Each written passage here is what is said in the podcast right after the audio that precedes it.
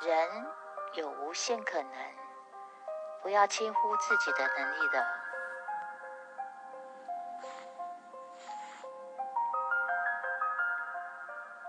以我自己来说其实呢是个不善言辞以及表达的人。但是呢我勇于尝试现在我已经跨出了第一步，录制了这个透过声音互动的节目。这对我来说呢是一大挑战，但是我战胜了自己，我做到了。所以呢，只要勇于尝试以及付出行动，做就对了。